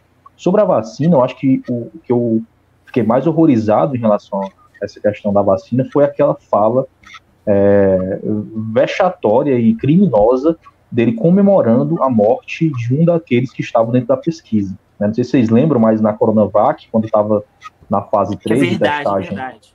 Ele comemorou, ele falou mais uma vitória de Jair Bolsonaro. Mais uma, mais que, uma que Bolsonaro ganha. ganha. morreu. Né? Ele tinha se suicidado. Não, isso, mais um que Bolsonaro ganha. Então aquilo ali para mim foi. Samuel sem condições. Aquilo ali, para mim, foi, foi o ápice, o ápice do, do, do mau caratismo. Para mim, quem apoia Bolsonaro depois daquela data ali, para mim, não tem mais jeito. Uma pessoa que não tem mais nada, não tem mais nada mesmo em relação a isso. Agora, o batom na cueca da vacina, o que não falta é batom na cueca, né? Eu acho que é difícil encontrar uma, uma parte, alguma parte da cueca ainda esteja limpa. Porque, tá limpa, né? é, desde o início, ele declarou publicamente desde o início ele declarou publicamente que, que era contra a vacina. Ele se declarou contra a vacina Coronavac, ele não assinou contra a da Pfizer, falou que quem tomasse da Pfizer não se responsabilizava se tu virasse, ele ia falar macaco, ele ia falar macaco, é. não falou aí jacaré, né? Depois o pessoal não fala nada do que eu falei. Então, é, no que não falta é bater na cueca. Ele trabalhou contra a vacinação, ele vive dizendo que ele, ele, ele trabalhou a favor da, da imunidade de rebanho. Inclusive, ele trabalha ele Manaus. trabalha contra. ministro, naquela trabalha, questão exatamente. da reunião na Secretaria de Saúde, onde o Paulo Guedes colocou a culpa na China, teve outro ministro dele que falou justamente que eu me vacinei, o presidente não quer vacinar, a gente tem que. Claramente ali teve uma fala de que É, tem um monte de, de vacinar, tem um monte de gente do governo que tá tomando vacina escondida. Que Nossa, que vergonha. Exatamente. Eu não sei se vocês, eu não sei se vocês Eduardo Ramos, General Eduardo, Eduardo Ramos. Ramos. Havia me esquecido é, o nome. É, eu não sei caras estão tomando vacina escondida. Mas é, eu não sei se vocês se lembram, mas o Pazuello chegou a comprar, fechar um acordo com a Coronavac, Sim. que foi cancelado é, ao vivo e a cores pelo Bolsonaro numa entrevista. Entendeu? É, foi sim. E aí, poucas semanas depois, ele foi lá e não só fechou o acordo com o Butantan, mas como usou uma, uma lei para fazer a requisição de todas as vacinas produzidas pelo Butantan para serem usadas nesse, no PNI que é o Plano Nacional de, de Imunização. Então, são tantas, são tantas. É, Muito absurdo. Cara. Tantas atrapalhadas juntas que o nível vai elevando. Então, você vai passando de fase nas atrapalhadas até você chegar no, no ápice que foi a revelação da questão da, das vacinas da Pfizer, que eram nada menos que 70 milhões de vacinas que começariam a ser entregues em dezembro. Em dezembro. Exatamente. É por isso que eu acho que se a CPI souber explorar a questão das vacinas, para mim, é muito pior e muito Exato. mais clara para mostrar a responsabilidade do que outras questões como do medicamento. É, eu acho que na CPI eles estão é esperando o Pazuello para começar a falar de vacina. Eles estão esperando o Pazuello, porque foi na, na gestão do Pazuello essa questão das vacinas, entendeu? Sim. Tem um detalhe importante. Se as primeiras doses da Pfizer, se, se o contrato fosse fechado e as primeiras doses da Pfizer fosse, começassem a ser aplicadas em dezembro... A gente poderia não é ter segunda onda, gente. Exatamente. A gente poderia não ter a segunda onda, ou se tivesse a segunda onda, com, com menos mortes e com menos gravidade do que aconteceu com na, certeza. do que vem acontecendo até agora. Entendeu? Esse, esse é o ponto grave. Porque ali ele assumiu o risco de periclitação da vida de milhões de brasileiros. E isso é um crime. Talvez não tivesse a variante, a variante de Manaus. É. Vocês sabem quantas vezes Bolsonaro negou a compra de vacinas? Foram 11 vezes. 17 vezes? 11 vezes. Exatamente. 11. Foram 11 vezes que ele negou a compra de vacinas. Isso, isso não é uma vez, não foi uma vez apenas, foram 11 vezes. São 11 batons Teve um cueca. detalhe, viu? Viu, Daniel? Teve um detalhe. Aquela, aquele do, do, do, do convênio, né? Que tem um convênio para compra de vacina, que eu esqueci o nome. Que o, é governo o... poderia receber até. Cova até Covax Facility. É o Covax, isso. O governo ele, ele recebeu a quantidade mínima de doses. Ele optou por receber a menor quantidade de doses possível Isso é um absurdo, cara. Ele podia ter escolhido o máximo. Quanto mais vacina, melhor. É muita coisa, né? muita coisa. Ó, o Marcelo comentou uma coisa que, do ponto de vista da responsabilidade fiscal, é interessante. Que hoje nós pagamos um bilhão a mais pela Pfizer, 20, inclusive, do que ela propôs inicialmente. É, 20% a mais por dose. Ou seja, também tem uma questão aí orçamentária que pode ser muito bem explorada também, né? Exatamente. Só, só, assim, a Cláudia, só, só, uma questão. A Cláudia perguntou se a terceira onda é real. Essa questão da onda, ela não é, um, não é um, uma definição epidemiológica tão nítida quanto parece. Nós tivemos até agora duas ondas, porque a gente olha no gráfico e vê, vem dois picos, mas ela é uma emenda na outra. E nós não podemos saber exatamente num país continental se é, realmente vai vir uma terceira onda, se, se, se é a quarta, se é a segunda. Assim, que, vai, que os casos irão aumentar novamente, irão, porque nós não temos a vacinação.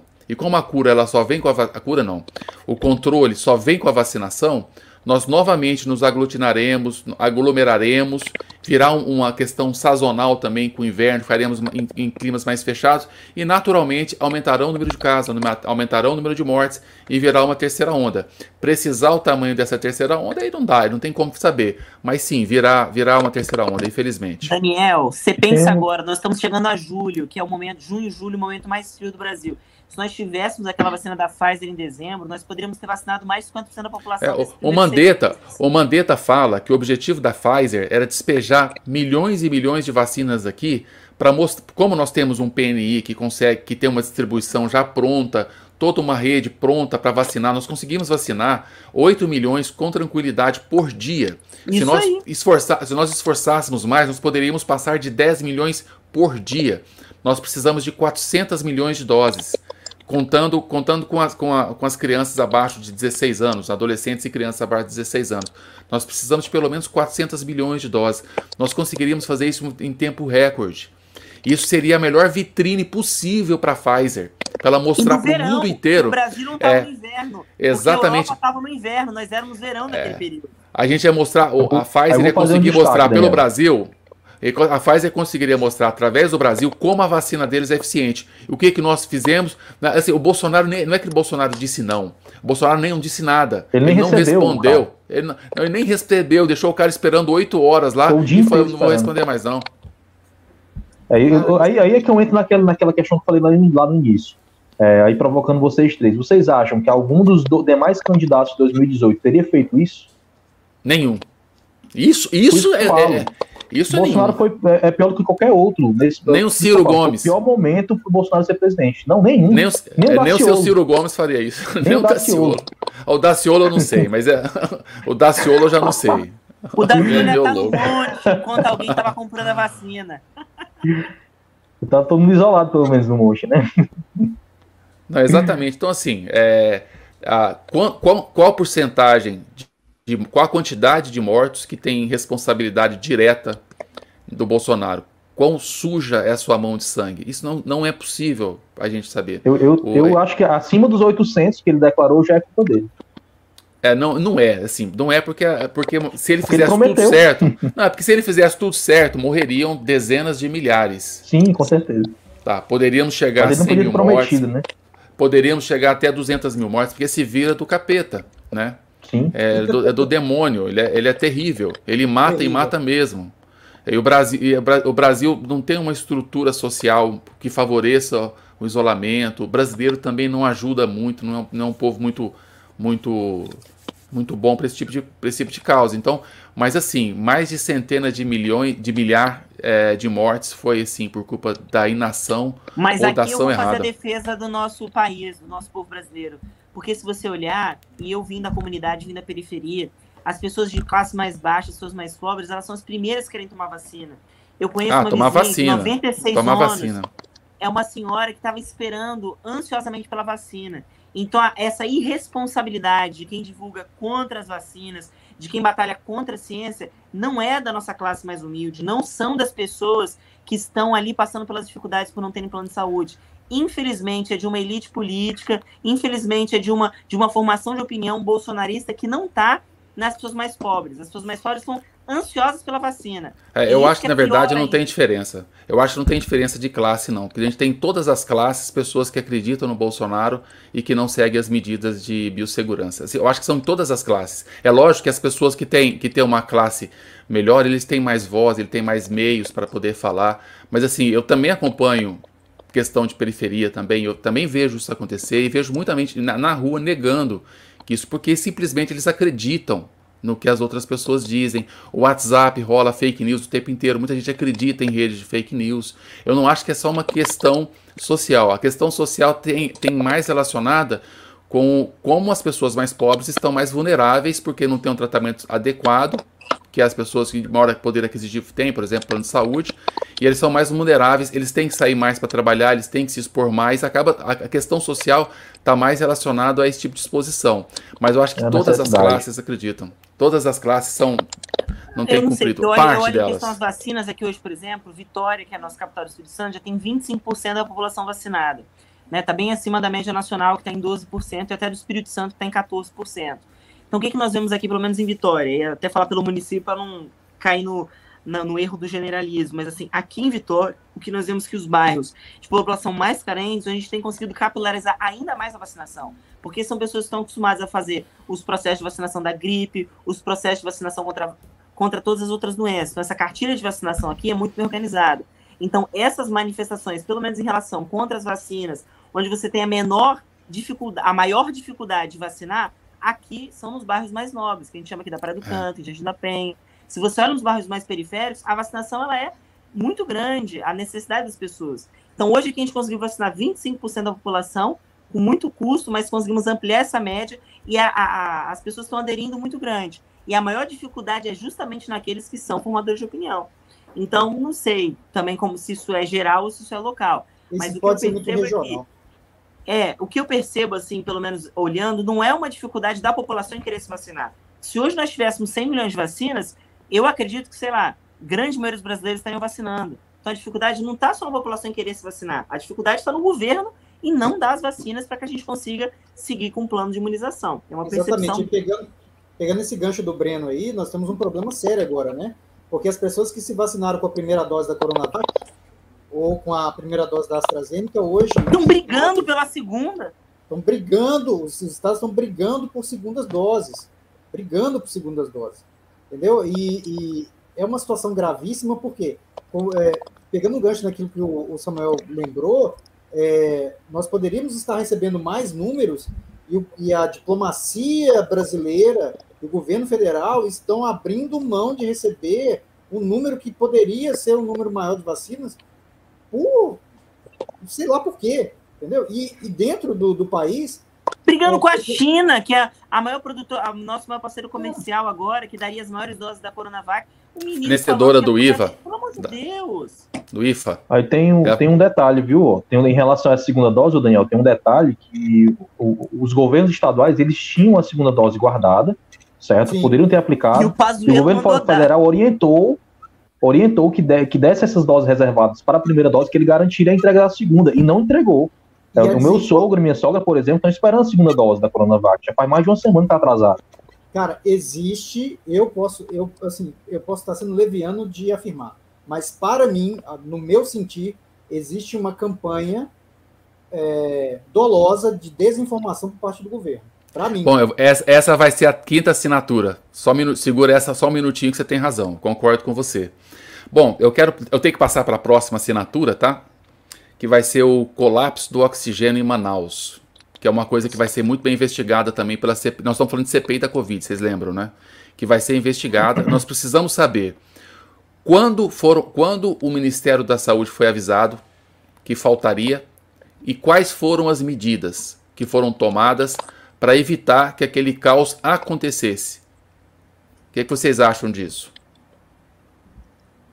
É, eu já falei, inclusive, sobre isso, quando eu falei sobre, é, sobre a doutora Mayra, que ela foi lá bem uma semana antes Exatamente. do colapso do oxigênio. E ao Levar? invés de distribuir oxigênio, ela levou cloroquina. cloroquina. Então, é, já está aí batendo cueca, né? Uma semana Exatamente. antes do colapso de oxigênio, eles é, disseram que a solução para o problema de Manaus era difundir o uso de cloroquina. Manaus foi. É, o que aconteceu em Manaus foi um absurdo, cara. Não só em relação à cloroquina, Manaus, segundo o vice-prefeito é, de Manaus, né, da, da, cidade de Manaus, é, o objetivo do governo federal, junto com o governador do Amazonas, ou era com o prefeito de Manaus, não, se não me engano, era utilizar o Manaus como exemplo da imunidade de rebanho, que, que, é, que é propagado pelo, pelo bandido Osmar Terra, pelo vagabundo Osmar Terra, que, é, que era utilizar Manaus, deixar o vírus rolar, para utilizar como exemplo da, da, de que funcionaria a imunidade de rebanho. Se essa, se essa hipótese se confirmar, se isso aí é, uma clara, é um claro crime contra a humanidade, amiguinho.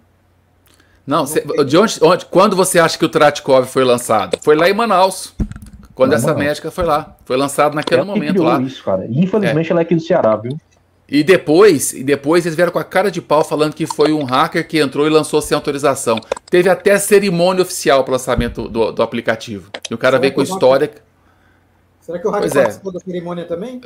Participou, é, hackeou até, até, até a cerimônia lá dos caras, né? Acho que o então, hacker recebe até salário no governo. E essa questão do, do, do, do oxigênio, ela é, ela é muito desumana. Ela é muito desumana. Porque as pessoas morreram afogadas sem morreram sem ar. E era, era uma coisa que era evitável.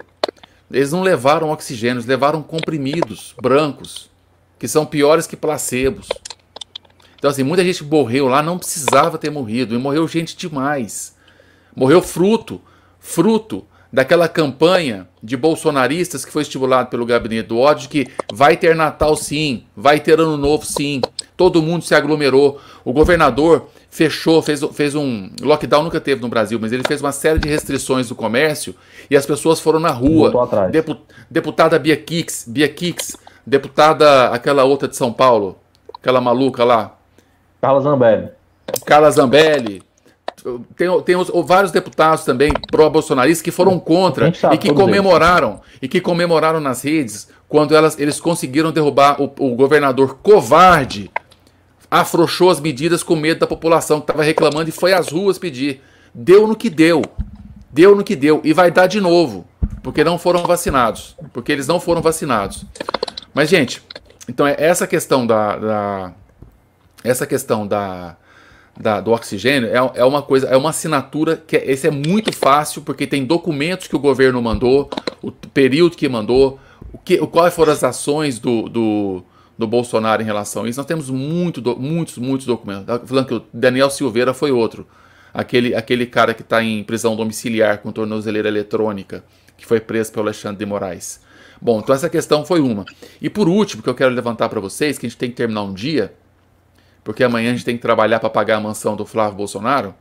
E a última questão que a gente tem que fazer é se houve uma estratégia para se atingir a imunidade de rebanho e se essa estratégia envolvia boicotar a vacinação, boicotar medidas de biossegurança como, como higienização das mãos, como uso de máscara, como distanciamento social e não fizer, fazer nenhum, nenhum, nenhum, nenhuma campanha contra a, a Covid. Essa é a última. Vocês acham que houve uma, uma, uma estratégia para deixar as pessoas morrerem um, de, um determinado número de morrer para não ficar gastando, para não gastar com vacina discurso, e não parar a economia? O próprio discurso do Bolsonaro era disso. Esse vírus ele tá aí, ele vai vir, a gente tem que deixar ele passar, vai ser uma onda que vai vir, alguns vão morrer e tal. O discurso dele sempre foi esse, desde o início, de que as pessoas tinham que se contaminar, que pouca gente ia morrer. Começou dizendo que iam morrer 800 pessoas, depois ele foi dizendo que o vírus já está indo embora. Né? Ele sempre tentando negar a verdade né, sempre, sempre, tentando negar o problema. O problema o, é por isso que eu falo, foi o pior momento possível para a gente ter um presidente como o Bolsonaro. Né? Então, a estratégia desde o início foi essa, foi tentar é, fazer com que o vírus circulasse para que conseguisse atingir essa, essa loucura que é a imunidade de rebanho. O Brasil ele tem 200 milhões de habitantes. Se esse vírus matar 0,1% da população, se tiver uma, uma, É mais do que isso, mas vamos supor que ele tinha 0,1% de é, mortalidade. É um milhão de mortos, gente. É um milhão de pessoas. É, é, questão, é, é, muita gente.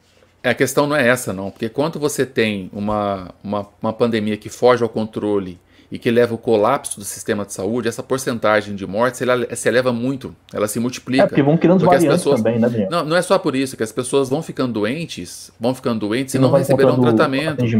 Então, a, a, a, mortalidade, ela cresce exponencialmente de acordo com a quantidade de casos que procurariam. Entrou em colapso, igual nós entramos em colapso agora, então aquele pico de mortalidade foi muitas vezes por falta de atendimento ou atendimento tardio. As pessoas já chegavam lá direto para o tubo. E aquelas que não tinham como ir para o tubo, botava caninho de oxigênio, mas não era suficiente, morriam lá na espera, é, tem gente da, que morre, da espera tem gente que morreu na calçada, tem gente que morreu na calçada, na fila esperando atendimento. É por Nossa. isso que essa, essa, essa falácia de dizer que não precisa fechar comércio, que é só aumentar a leite de UTI, não funciona, gente. Não é, e, não, tem, não, é só espaço, tem que ter pessoal para é. trabalhar, não tem equipe para atender essa, essa é. demanda de leite de UTI. E Breno, o que, que você diria? Eu não estou conseguindo. O Breno está no mudo, eu não estou conseguindo desmutar. Breno, o que, é, o que você diria sobre a questão de a dualidade que está entre pandemia e, saúde, e economia, doença e economia? Então, eu tenho uma preocupação muito grande também em relação à nossa economia. Eu tenho visto alguns, algumas bases né, científicas, porque assim, se a gente também. Eu tenho uma posição muito clara em retomada econômica, reabertura do comércio, volta às aulas, o prejuízo também é muito grande. Então, eu acho que, na verdade, a gente tem que trabalhar não com uma dualidade, mas com uma complementação dessas questões. Imagina só, aqui em Vitória isso aconteceu. O governador do Espírito Santo restringiu os horários do comércio, horários dos shoppings, e você fomentou a aglomeração, porque um comércio abrir durante quatro horas, você vai ter mais pessoas indo atrás desse comércio para atendimento do que se ele abrisse oito horas. Então, a meu juízo, nós temos sim, uma grande responsabilidade do governo federal, mas não obstante as responsabilidades também dos governadores e dos prefeitos. Porque nessa questão, a meu juízo, a condução da economia foi muito ruim.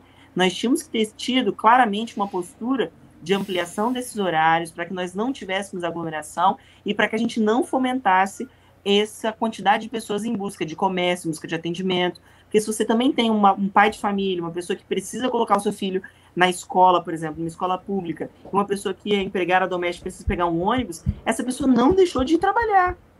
Ela continua pegando ônibus lotado, ela continua tendo que ir para o seu comércio, o seu patrão cobra ela de estar lá, então há também uma diferença social muito grande daqueles que podem se manter no isolamento e daqueles que não podem. Então, por exemplo, quando você suspende os ônibus de funcionário, como aconteceu aqui no Espírito Santo, eu posso falar do exemplo do nosso estado, você cria uma complexidade muito grande, porque você aglomera as pessoas em menos transportes, elas acabam se ajuntando mais, indo trabalhar, gera uma confusão. Então, para mim, o grande prejuízo que nós temos, que alimenta, aí sim, esse bolsonarismo, é esse prejuízo em relação ao comércio, que para mim foi um, uma condução muito ruim. Eu acho que nós tínhamos que ter feito um trabalho de um lockdown geral, como nós vimos, por exemplo, em países da Europa, de 10, 14 dias, e depois uma retomada gradual com ampliação de horários e não afrouxamento. Porque pelo menos o que eu posso ver aqui do que aconteceu no Espírito Santo, esse afrouxamento, especialmente nos transportes, quando suspenderam os transportes, gerou mais aglomeração do que afastamento. Então essa é apenas uma ponderação que eu faço, que aí é uma uma crítica nessa condução em relação à economia. Ah, não tem só um culpado, não. É, Exato, não tem... é um culpado. Mas assim, não existe essa possibilidade. Mas é aquilo que eu falei no início, que para mim, eu aí eu concordo dizendo, a grande problemática é a vacina. Porque se nós tivéssemos a vacinação desde dezembro, isso não teria acontecido agora em abril, em março, abril. Então, ao mesmo tempo que a condução foi errônea dos governadores, dos prefeitos em relação à condição econômica, especialmente dos governadores, né? Nós temos uma grande responsabilidade do presidente que em dezembro negou as vacinas. Então, assim, essa é a dificuldade que nós temos aí, né? É, na verdade, na verdade, Bom, nós mas... temos dois, tem dois pontos aí. Só complementando, Daniel, só complementando essa questão do Breno, é o seguinte: tem dois pontos muito importantes que a gente é, é, nessa temática da desinformação, da desinformação como estratégia. É, não sei se foi o ministro Barroso ou se foi o ministro Marco Aurélio que barrou uma propaganda do governo que era o Brasil não pode parar. Barroso. Barroso. O Barroso. Barroso barrou essa, essa propaganda, que era uma propaganda oficial do governo. Ela chegou a ser veiculada e depois ela foi tirada do ar nas, nas redes sociais. É, essa, essa questão, essa propaganda do Brasil não pode parar, ela fazia parte, na, no meu sentir, de um, um conjunto de ações e dentre eles a, a, a não concatenação das ações entre União, Estados e municípios é também um dos pilares desse projeto de desinformação, para que, que não houver. Porque o que acontece? você consegue organizar, por exemplo, você consegue organizar uma, uma, uma campanha de vacinação no SUS porque você tem uma centralização, dessa centralização saem a, as diretrizes e as diretrizes são seguidas pelos ramos inferiores, até chegar na ponta. Se você não tem um, uma coordenação é, correta, que não precisa ser é, de cima para baixo, mas que tem que necessariamente ser, de certa forma, centralizada, cada um vai fazer aquilo que entende que é certo. E, e isso faz com que, por exemplo, aqui no Espírito Santo, te, te, deixaram de, de rodar os circulares, como o Breno falou, fechou comércio, restringiu o horário. Em outros estados, é, eu tive conversando esses dias com o Feliciano Azuaga.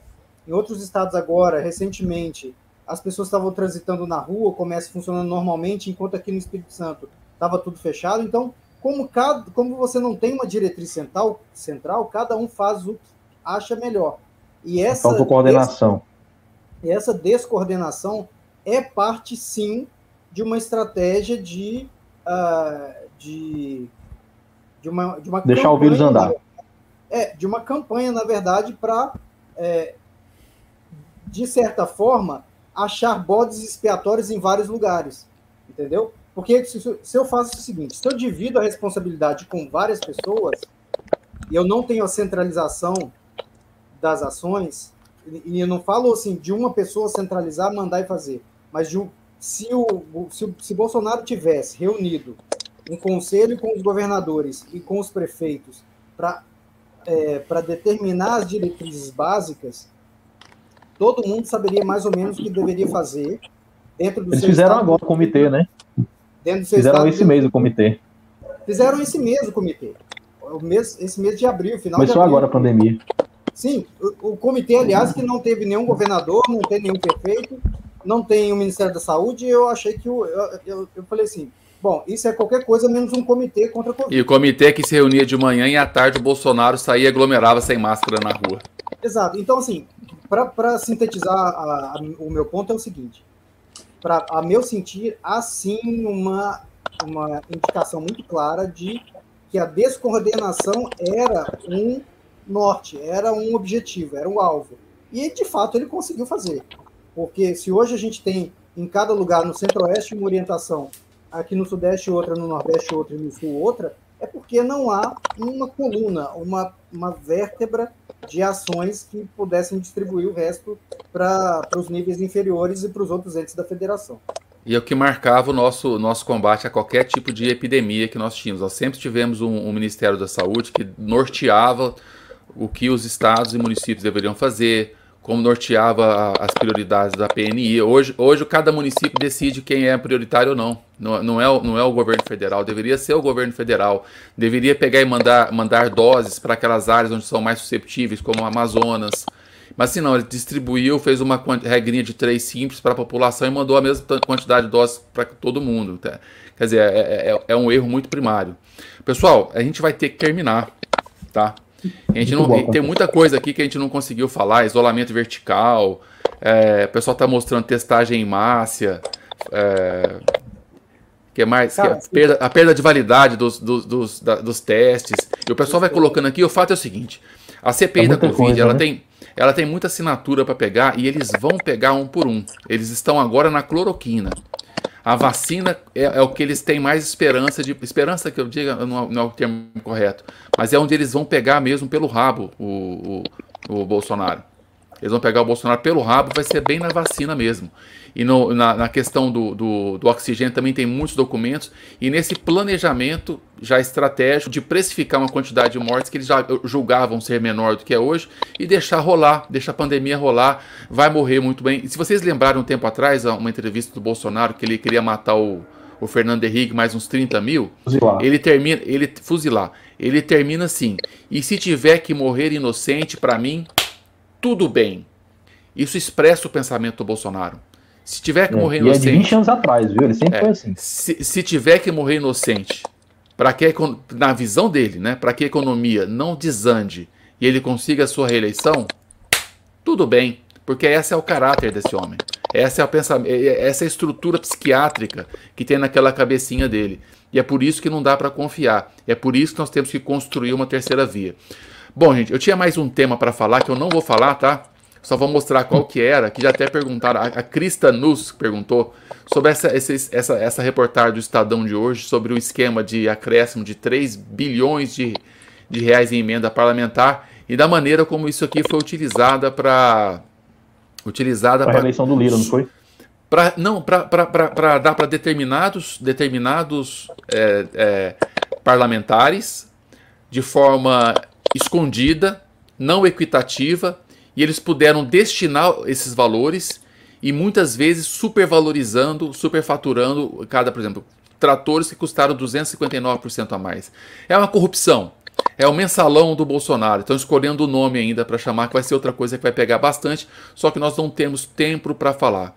Eu só queria que vocês se despedissem de todo mundo que está aqui. Eu queria agradecer, depois eu agradeço também. Me despedisse de cada um e resumisse a última fala que vocês têm a dizer aí. Breno. Breno, você é o convidado, vamos lá. vamos lá. Pessoal, ó, mais uma vez, obrigado por essa oportunidade, né? Uma hora e meia aí, se a gente pudesse, ficaria mais três horas aqui conversando. É muito bom Ficaria. a gente debater o nosso país. Eu, como falo mais jovem dos colegas aqui, com uns 24 anos, acho que a gente vive um momento importante no Brasil de ver pessoas aqui nos assistindo, de ter um debate, mesmo que ainda não no norte ideal que a gente acredita, mas já começando a participar e a debater muito mais a política. Como eu falei, eu autorizo a CPI do Covid, espero. Tenho eu sou um pouco mais pessimista, né? Aquela coisa de quem é freudiano, meio niilista de Nietzsche, não acredito tanto assim que a, os nossos senadores deputados estão com ímpeto de essencialmente condenar o presidente. Eu acho que 30 bilhões de emendas aí podem fazer muitos senadores calarem, então espero que isso não aconteça. Talvez sou um pouco mais pessimista que os outros três colegas, mas que há muita assinatura, que há muito batom na cueca, há, e eu espero que a gente consiga no final que as nossas instituições funcionem e que sejam cobrados e efetivamente, que minimamente, se a gente não conseguir prender ou impeachment o presidente, mas que pelo menos a gente consiga colocar na cabeça que a vacinação ela é fundamental e que a gente consiga vacinar a nossa população. Eu acho que hoje é isso que tem que nos unir, mais que para a rua, mais que de qualquer outra coisa, é a gente conseguir fazer com que as pessoas sejam vacinadas. Eu acho que essa é a grande bandeira, é a grande questão. Se nós tivéssemos isso, nós já conseguiríamos ter aberto comércio, nós já conseguimos ter voltado às aulas. Então, hoje, eu, como Breno, agente político, a minha grande defesa é da vacina, que a gente consegue fazer para ampliar nossa vacinação. Então, eu espero que vocês tenham aí um excelente fim de domingo, que amanhã a gente consiga ficar de pé muito bem e trabalhar para fazer esse Brasil andar, porque se a gente não fizer isso, ninguém mais vai fazer, na verdade. Então, assim, ó, bom domingo, bom trabalho e arroba Breno Paneto nas redes sociais para você acompanhar aqui de Vitória Espírito Santo. É, eu gostaria de agradecer novamente a oportunidade de estar com vocês, com o Daniel, com o Breno. É um cara que eu estou próximo, mas ainda a gente não teve a oportunidade de estar. É, o Samuel, não? É, ele não gosta de mim, não. É, eu, gosto, eu gosto de. Eu ia falar com o Samuel agora, eu só, só fiz uma parte que, embora eu esteja próximo do Breno, ainda não consegui encontrá-lo pessoalmente. Samuel, a gente já tem uma relação muito bacana de, das, das redes sociais. Nós concordamos em muitas coisas, discordamos em outras coisas. Já discuti com o Samuel em rede social a questão de, de incentivos é, fiscais dentro do Estado, e foi uma, uma conversa bastante boa. É, eu queria só, é, aproveitando, pegando um, gancho na fala do, do Breno, é, eu acho que tem um, um, ponto que é muito importante hoje, e aí eu vou retomar um pouquinho o início da nossa conversa. Nós só temos, é, nós só temos hoje o Brasil que temos porque ainda temos instituições que, bem ou mal, ainda funcionam. Porque se nós tivéssemos instituições fracas, com certeza eu tenho uma sensação bastante forte de que Bolsonaro já teria conseguido é, concluir alguns dos seus intentos com mais facilidade. Nós precisamos defender nossas instituições, bem ou mal, o, é, concordando ou não concordando com os membros do STF, a instituição, a instituição STF é importantíssima, concordando ou não com as decisões dos nossos parlamentares, e a gente sabe que tem muitos poréns dentro, de, dentro do parlamento, a gente sabe também que tem muitos, muitos deputados bons, deputados que querem trabalhar, senadores que querem trabalhar pelo, pelo progresso da nossa, do nosso país. Nós precisamos defender, sim, a instituição Congresso Nacional, a Câmara e o Senado, e nós precisamos sim defender principalmente a instituição Presidência da República, que hoje está sendo achincalhada por quem a ocupa. Né? Então, nós é, temos o dever de lutar todo dia, como o Breno falou, de levantar amanhã com, um, com dois objetivos: trabalhar para construir um país melhor e trabalhar para defender as nossas instituições. É só assim que a gente vai conseguir sair deste estado de coisas que o país vive. Obrigado, gente. Boa noite. Passar, antes, é, antes de passar para o Samuel, só lembrar que se nós não estivéssemos instituições fortes, o PT estaria no poder até hoje. Fala, Samuel. Bom, pessoal, agradecer mais uma vez o convite do pessoal da Onda Livre, né? Sempre um prazer estar aqui com vocês. É nem sempre um prazer falar sobre algumas figuras, né? Como nós falamos hoje, mas hoje a gente podia ter passado o dia inteiro falando sobre crimes do Bolsonaro. E fica um recado para os nossos parlamentares, né, de qualquer partido que seja, é, os, os, que se dizem liberais, principalmente, será se a gente não consegue encontrar um crime de responsabilidade? A gente passou aqui uma hora e meia falando sobre crimes do presidente da República. Será se nada disso é motivo para um impeachment?